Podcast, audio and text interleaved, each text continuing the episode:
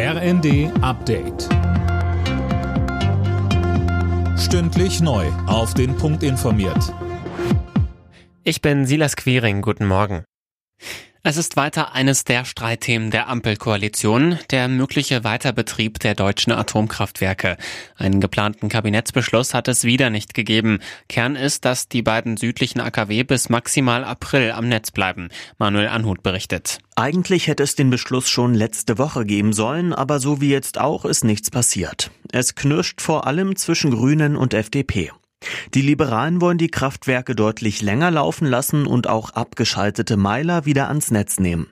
Beides lehnen die Grünen ab. Die Zeit drängt, denn wenn beispielsweise ISA 2 auch im kommenden Jahr noch Strom produzieren soll, müssen zeitnah Reparaturen stattfinden. US-Präsident Biden hat der Ukraine die Lieferung fortschrittlicher Luftabwehrsysteme zugesagt. Das teilt das Weiße Haus mit. Die Ankündigung ist wohl auch eine Reaktion auf die gestrigen russischen Raketenangriffe auf etliche ukrainische Städte.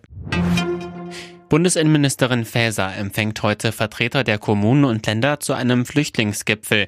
Angesichts steigender Zahlen an Schutzsuchenden klagen viele Städte und Gemeinden schon jetzt über mangelnde Kapazitäten und im Winter werden laut Experten noch mehr Menschen nach Deutschland kommen.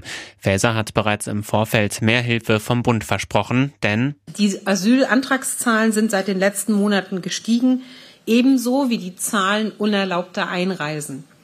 Nicht nur in Deutschland, sondern insgesamt an den EU-Außengrenzen steigt der Druck insgesamt aktuell an. Die Bundesanwaltschaft ermittelt jetzt wegen der Lecks in den Nord Stream Ostsee Pipelines gegen Unbekannt. Laut Behörde unter anderem wegen des Verdachts der verfassungsfeindlichen Sabotage. Ende September waren in den Gaspipelines Nord Stream 1 und 2 vier Lecks entdeckt worden, verursacht durch Explosionen. Alle Nachrichten auf rnd.de